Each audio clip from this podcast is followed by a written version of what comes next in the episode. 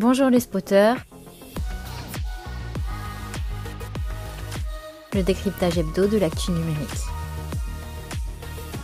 Bien, bonjour les spotters et bienvenue dans notre live hebdomadaire de 15h. Et aujourd'hui, je vais vous parler de ma fête que j'ai fait hier soir, parce que hier soir, vous étiez également, j'imagine comme moi, à souffler les bougies pour fêter un bel anniversaire. Hein? Vous avez fait ça hier soir? Non, vous n'avez pas fait l'anniversaire Et pourtant, c'était les 5 ans hier soir du RGPD. Et oui, le fameux RGPD, un truc numérique qui nous touche tous. Et donc, 5 euh, ans, ça se fait. Hein. c'est quand même euh, le passage de, de, de la petite enfance à, euh, on se rapproche un peu de l'âge de raison.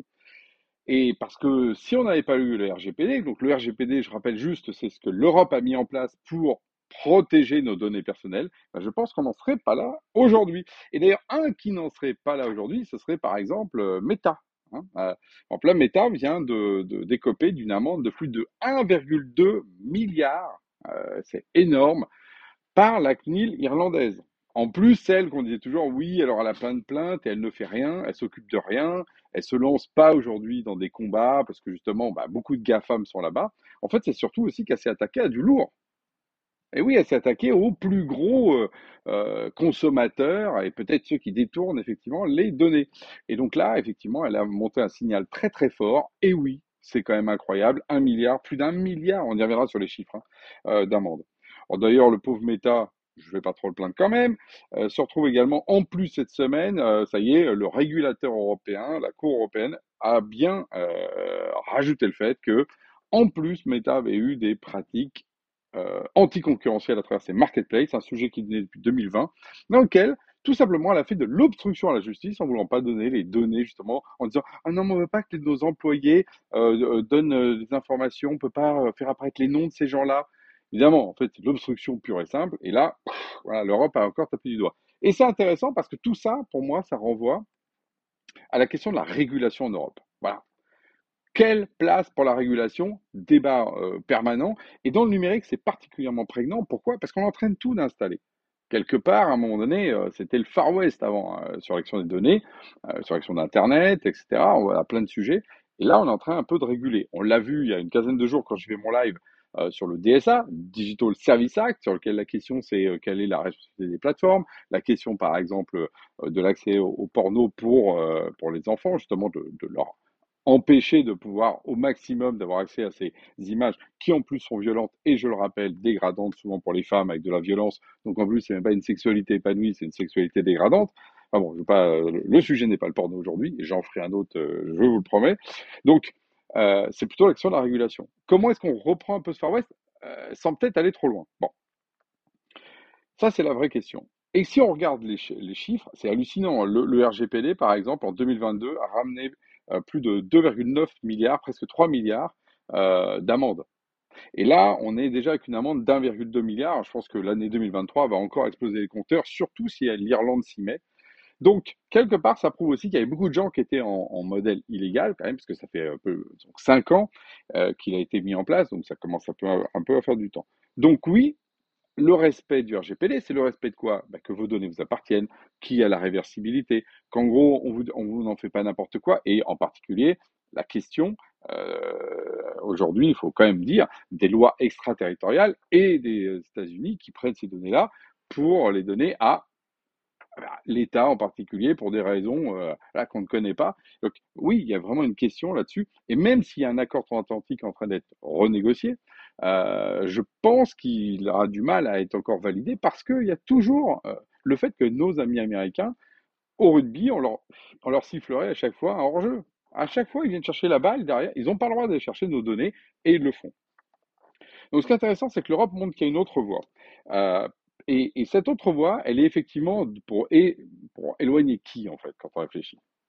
Bah, Pour éloigner un, acronyme euh, que, je, vous, soumets, hein, qui est apparu, et d'ailleurs que, même des, gens qui travaillent sur euh, justement dans le domaine aujourd'hui, on sont en train de faire apparaître, c'est le MEBEA. MEBEA. C'est quoi? C'est les modèles économiques basés sur l'économie d'attention. C'est le fait qu'en vrai, on gagne de l'argent parce que on capte du, temps. Et ça, c'est délétère.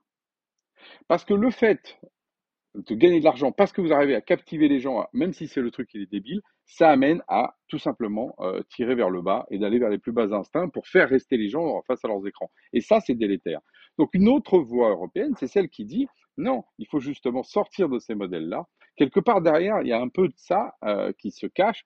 Euh, si on n'exploite plus les données, il faut que les gens payent. S'ils payent, il faut qu'ils trouvent que votre service est intéressant. C'est plus pareil. Vous êtes obligé de tirer vers le haut pour avoir des programmes, par exemple, plus intéressants pour les gens. Vous êtes obligé, si vous avez un logiciel, euh, non pas de les piéger, puis après, du coup, leur donner gratuitement des trucs et ils reviennent. Non, s'ils payent, c'est qu'ils ont, ils ont une logique d'utilité. Donc ça tire les gens vers le haut. Le RGPD amène, quelque part, une baisse du modèle MEBA, le fait justement d'être centré sur la pub, pour, pour le dire simplement, et donc centré sur, du coup, revenir sur les questions de centrage de valeur. Et la valeur, c'est quand même plus intéressant que la pub, parce que la pub, comme le disait je ne sais plus quel patron de, de chaîne de télé, c'est du temps de cerveau disponible, c'est pas très intéressant. Mais il y a quand même un risque derrière tout ça, c'est effectivement de trop légiférer. Voilà, c'est là où effectivement, moi, ça me fait pas peur parce que je me dis, on faisait rien. Là, au moins, on reprend notre voix. Donc oui, forcément, on va peut-être toucher les murs. C'est normal, c'est quand ça va un coup à droite, un coup à gauche. Mais à un moment donné, il faut aussi assumer qu'on bouge. Et quand on bouge, à un moment donné, bah, on prend plus de risques. Donc euh, moi, je suis plutôt dans une perspective de faire évoluer euh, les, lois et les régulations pour pas que ce soit trop contraignant. Mais faisons attention quand même. Par exemple, sur l'IA, il faudrait pas que ça vienne tuer dans l'œuf euh, toute l'innovation qui est autour. Aujourd'hui, on ne sait pas. Si on prend le RGPD, il a été mis en place il y a 5 ans, je rappelle, 2023 moins 1, ça 2018, un truc comme ça, je ne vais pas trop me tromper. D'ailleurs, remercions euh, Jean-Marie Cavada, hein, que je salue au passage. C'est lui qui a poussé ça en Europe, euh, on peut en être très fiers. Remercions-le d'avoir créé cette, cette, brèche, effectivement, et cette nouvelle perspective pour, pour, notre continent. Hein. Voilà, lui en sera jamais assez reconnaissant. Euh, mais la, pub, elle daté de quand? Mais sur Internet, elle est apparue dans les années 90. Donc ça veut dire 20 ans plus tard, on a légiféré. Bon, peut-être un peu trop tard. Sur l'IA, ça apparaît maintenant. Est-ce qu'il faut légiférer maintenant Un mois plus tard, ChatGPT? Peut-être pas. Un an hmm, pas, mal. Dix ans Bah non, il ne faut pas attendre trop longtemps. Donc vous voyez, c'est la question aussi, à nouveau, de la tempérance. Trouvons des temps euh, pour justement légiférer sur l'IA, mais prenons notre temps aussi. Ça, on n'est pas hyper pressé, il ne faut pas le faire demain matin et tout casser. Parce qu'il peut y avoir des contre-exemples. Moi, j'étais assez frappé, c'est euh, Jean-Paul Smet qui m'a alerté là-dessus. Si vous allez sur le site de yahoo.co.jp, donc le, site, on va dire, euh, japonais de Yahoo, et eh ben vous verrez quoi, c'est marqué euh, en japonais, c'est marqué en chinois, c'est marqué en anglais, pas en français d'ailleurs, pas qu'ils opèrent plus en, Europe. Voilà. Pour des raisons justement légales, parce qu'ils ont plus des autorisations, parce que je pense qu'ils veulent pas s'emmerder avec la législation, préfèrent fermer. Et donc ça, c'est quand même un problème, parce que si on commence à avoir des logiques de fermeture, là, pour le coup, euh, la loi devient quelque chose qui devient une barrière, mais qui, qui du coup nous empêche d'ouvrir sur les cultures. Donc il faut aussi voilà, trouver euh, le, juste équilibre. Et donc je vous pose la question, et vous, c'est quoi votre juste équilibre? Est-ce que vous pensez qu'il faut plus encore de régulation, par exemple sur l'IA, aller plus vite. Est-ce qu'il faut moins de régulation, euh, c'est-à-dire qu'il faut laisser en l'état et attendre ou une autre voie. Voilà. Mettez-le dans les commentaires, ça m'intéresse vraiment d'avoir votre avis parce que je pense que c'est en train de se construire et que nos politiques ont besoin d'entendre aussi ce que disent euh, ben, les gens qui, qui comptent dans, dans, le secteur pour trouver une voie juste, une voie intermédiaire. Euh, le RGPD, finalement, c'est une voie euh, très intermédiaire qui euh, n'a pas tué les boîtes européennes, a ouvert justement des perspectives pour une renaissance du marché. Voilà. Un bon exemple finalement d'un bon intermédiaire. Voilà. Est-ce que toutes les autres lois qui sont en train d'arriver, NIS 2, SecNum Cloud, le DSA, le DMA, les lois, le Data Act sur l'IA, est-ce que tout ça, ça ne fait pas trop d'un coup? Peut-être. Alors justement, euh, quelle est la bonne la bonne échelle? J'aimerais avoir votre avis là-dessus parce que je pense que ça, euh, la régulation, c'est essentiel quand c'est mené justement de manière juste et utile. Et dont le législateur a à le faire avec l'intelligence collective qu'on peut faire autour euh, bah, de ce live et puis de vos avis. Voilà. Sur ce, je vous dis à la semaine prochaine. Euh, je ne sais pas où je serai, comme d'habitude. Le vendredi, c'est la petite surprise du vendredi. Vous avez vu, il fait beau, ça y est, maintenant, ça s'ouvre. Voilà, sortez dehors, ne restez pas que face aux écrans. Voilà, la vie est belle. Sur ce, à la semaine prochaine.